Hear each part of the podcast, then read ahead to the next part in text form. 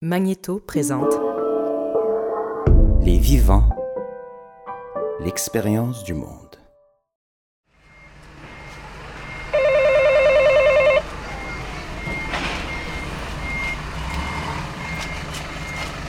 Bonjour.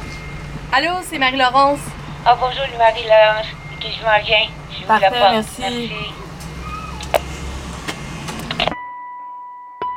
Moi, avant, je regardais des photos de moi quand j'étais petite. Puis, je parlais tout le temps dans la troisième personne. Elle, toi, tu ou quelque chose de moi, tu sais, mais je m'identifiais pas. Puis aujourd'hui, mais je regarde les photos, puis je dis, c'est moi. C'était moi, Qui écoute? Tu sais, malgré tout. Mais il y a eu tellement, euh, tellement de peine et de douleur qui s'est faite depuis mon enfance, tu sais, à différentes périodes de ma vie. Qui entend? C'est que je pense que j'avais de la misère à identifier. Qui est témoin? C'était dur de voir une toute petite, puis dire que c'était moi, puis que j'aurais pu, euh, tu sais, être innocente ou quelque chose. C'est comme une distance par rapport à soi.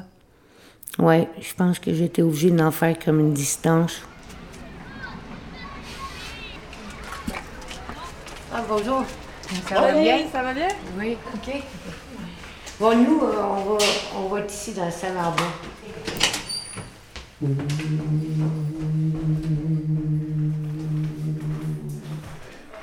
La troisième personne.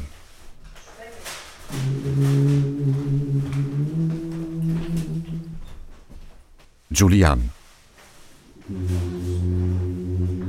Dans le cadre de son processus de réparation, Julianne a participé à des face-à-face et à une rencontre détenus-victimes, séance organisée par le CSJR. Ces rencontres réunissent plusieurs personnes, certaines ayant commis, d'autres subi, des crimes apparentés. À ces rencontres participent également des membres de la communauté représentant la société, qui peut être à la fois victime et complice du crime.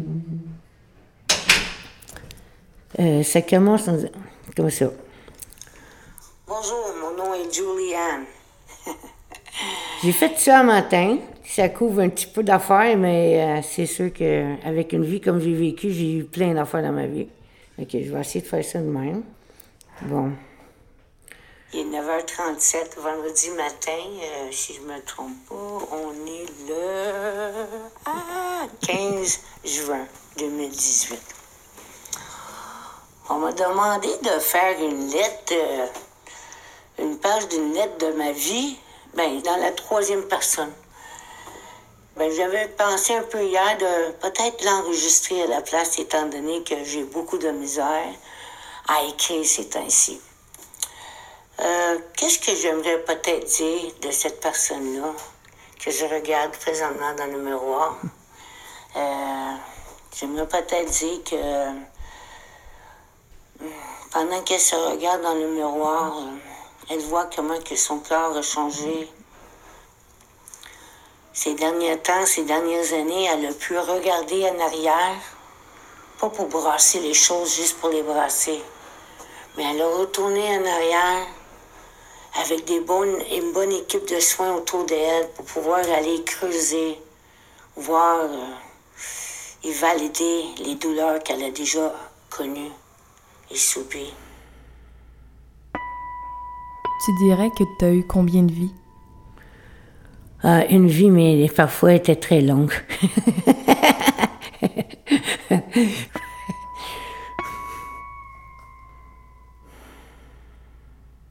J'ai vécu beaucoup de trahison. Ça a commencé à la maison, avec Dad.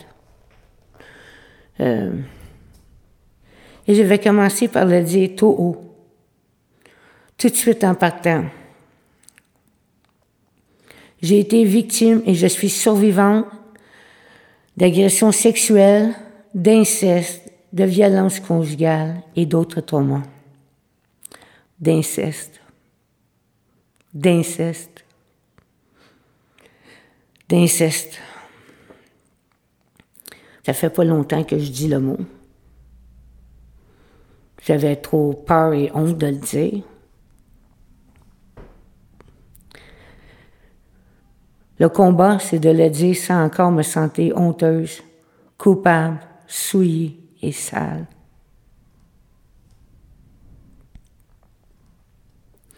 Je pense que ce qui est arrivé aussi, c'est qu'éventuellement, j'ai fini par me disconnecter avec mon corps.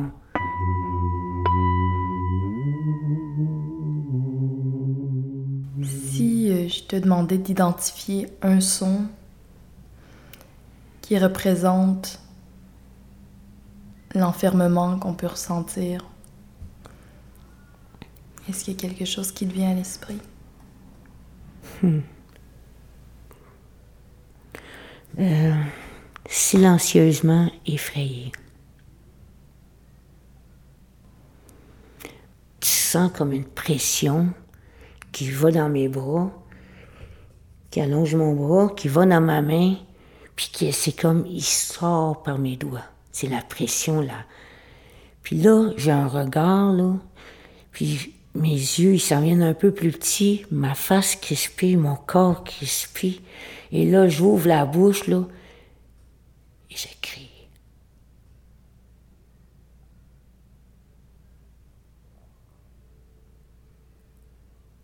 Mais personne n'entend le son.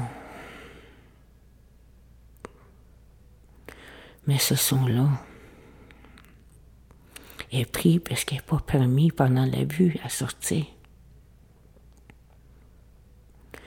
Silencieusement, effrayé, silencieusement horrifié. Même si mon corps était sorti de la violence conjugale, c'était pas sorti de moi. Je voulais mourir, mais dans le fond, je voulais pas vraiment mourir parce qu'il y avait quelque chose en moi qui, voulait vivre. Mais je voulais que la peine, la douleur, la dégalasserie qui était imposée sur moi meure. Puis ça, ça a traîné longtemps, ça. Il fallait que tout que je réapprivoise mon corps. elle a vécu euh, beaucoup de traumas, mais elle a eu des bons moments entre ça. Puis, euh, qu'est-ce qui est formidable, c'est que autant que les traumas ont manqué la détruire, ça a fait en sorte qu'elle se reconnaissait plus. Elle savait pas qui qu'elle était. Autant que les côtés, quand elle regardait, euh, elle était capable de regarder en arrière puis voir aussi qu'il y avait des belles choses en cours de route. Je vois pas mes gorgées d'eau.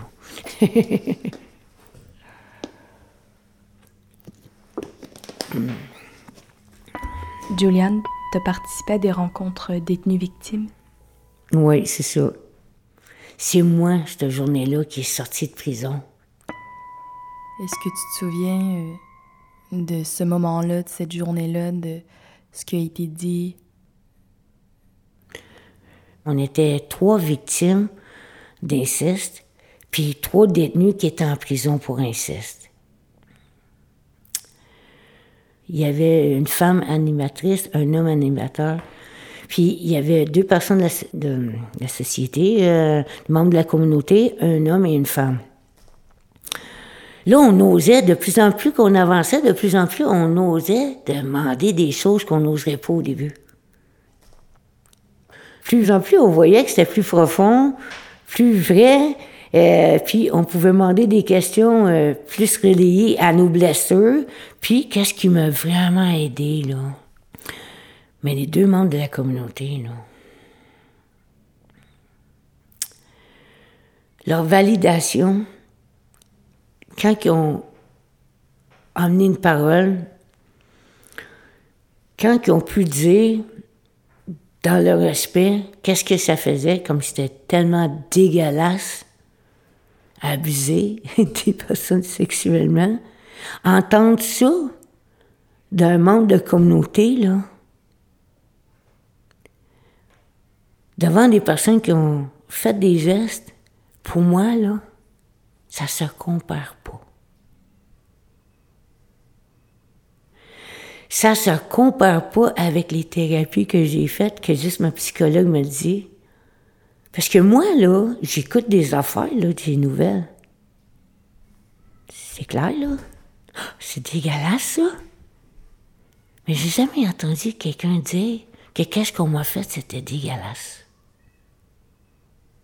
Tu sais? Je n'ai plus le goût d'avoir peur de le dire, car ce n'était pas de ma faute. Puis que c'était pas ta faute. Ce n'était pas de ma faute. Ce n'était pas de ma faute. La honte, que j'ai portée toutes ces années-là, puis la culpabilité, là, ça m'appartenait même pas. Car maintenant, dans ma tête, je suis capable de le dire. Mais je n'étais pas capable de faire la différence. J'étais comme toute pris en dedans avec plein d'émotions que je savais pas comment identifier, puis quoi faire avec.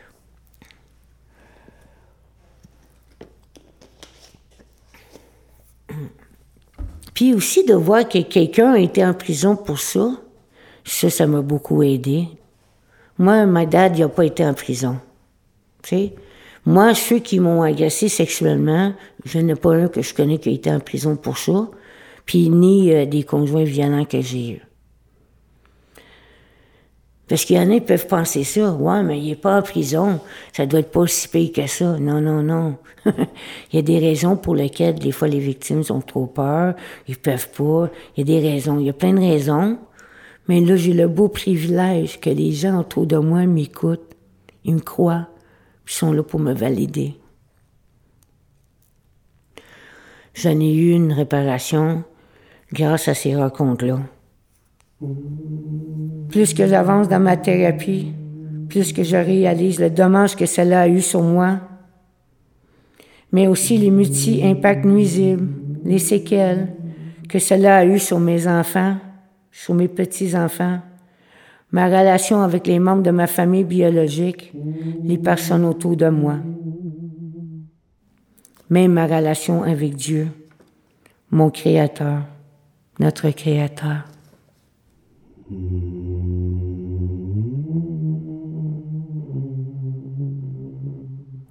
Parce que, veux, veux pas, le crime affecte tout le monde. Tout genre d'abus, ça l'affecte tout le monde.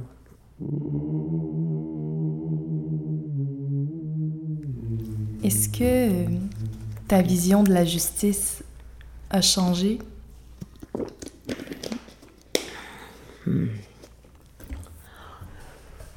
Bonne question.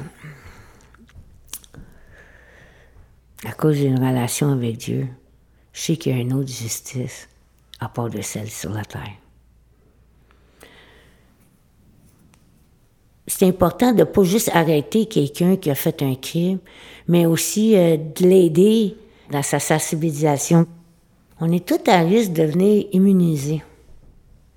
Tu à un moment donné, quelqu'un peut devenir tellement immunisé de voir de la violence qu'il y a de la violence qui va se faire à côté d'eux autres, puis ça serait plus c'est horrible, puis tu sais, euh, essayer de trouver un moyen de qu'est-ce qu'on peut faire pour aider. faut le dire la vérité. Il faut partir à aider les gens à redevenir plus sensibles, puis c'est, c'est pas une faiblesse. C'est correct de dire quelque chose dans le respect.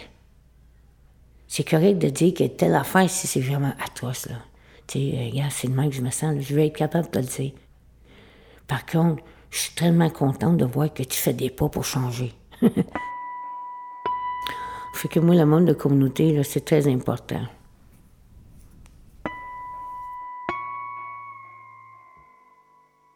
Ici, en m'ouvrant, en partageant, en guérissant, je peux montrer un chemin plus sain, plus heureux, rempli d'amour, de gentillesse et de sincère tendresse.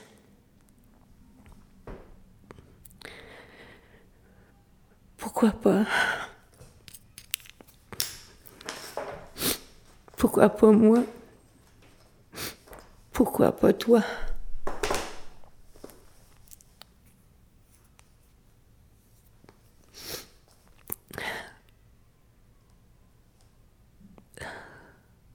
C'est ça. Elle est là aujourd'hui, puis euh, hmm, nerveuse, nerveuse de la balado, parce qu'elle veut vraiment parler des choses euh, réelles et vraies. Hmm. C'est pas parce que je veux faire mal à Dan. C'est la vérité. C'est des choses qui sont arrivées. Je le dis pas avec un arrière-plan ou. ou euh, tu sais, je le dis, c'est sincère, c'est arrivé. C'est triste, c'est horrible. Mais je veux guérir de ça, puis je veux pas m'étiqueter avec ça. Puis je veux découvrir qui est Julianne. Mais aussi, elle veut euh, emporter en même temps un espoir pour ceux qui souffrent, qui voient pas de fin à leur souffrance. Parce qu'il y a eu un temps qu'elle aussi pensait pas se rendre jusqu'à ce jour. Puis elle est là, aujourd'hui. Présentement, elle se regarde dans le miroir. Elle retient des larmes. Mais c'est pas toutes des larmes de tristesse. Il y a aussi des larmes de joie, de reconnaissance. De reconnaissance d'être là aujourd'hui. Puis avoir toutes ces personnes autour d'elle. À chaque pas pour l'aider, pour l'accompagner, l'accueillir, le croire, puis la valider. Puis lui permettre une voix, une voix qui était trop longtemps étouffée, une voix qui a parlé dans le passé, mais il n'y avait pas d'auditeur pour l'entendre, puis il n'y avait personne pour l'accueillir. C'était rafoulé, repoussé, mis dans un tiroir, dans un dossier pour un autre tantôt. Je suis contente que l'autre tantôt est arrivé aujourd'hui. Puis je tiens à dire pour elle, merci, merci, merci. Merci d'être là. Merci d'écouter, d'accueillir, de valider. Merci de permettre à cette dame-là de s'exprimer. Merci beaucoup. Passez une magnifique journée.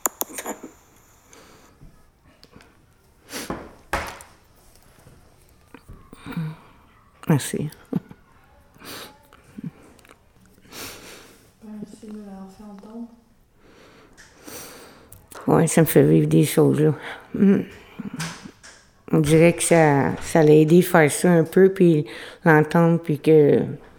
Aussi que vous acceptez de l'entendre. Ça me touche.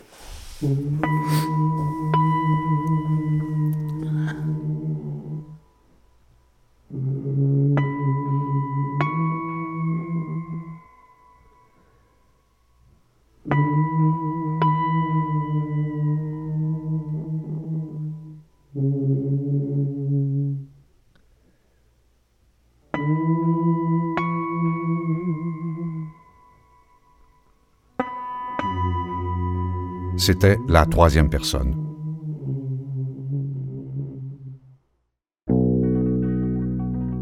Réalisation Marie-Laurence Rancourt, Antonin Viss. Prise de son Antonin Viss. Montage son et mixage Antonin Viss, Daniel Capeille. Narration Michel Mongeau. Musique Mehdi Cayenne. Coordination des participants et participantes Mathieu Lavigne. Une production de Magnéto en collaboration avec le Centre de services de justice réparatrice.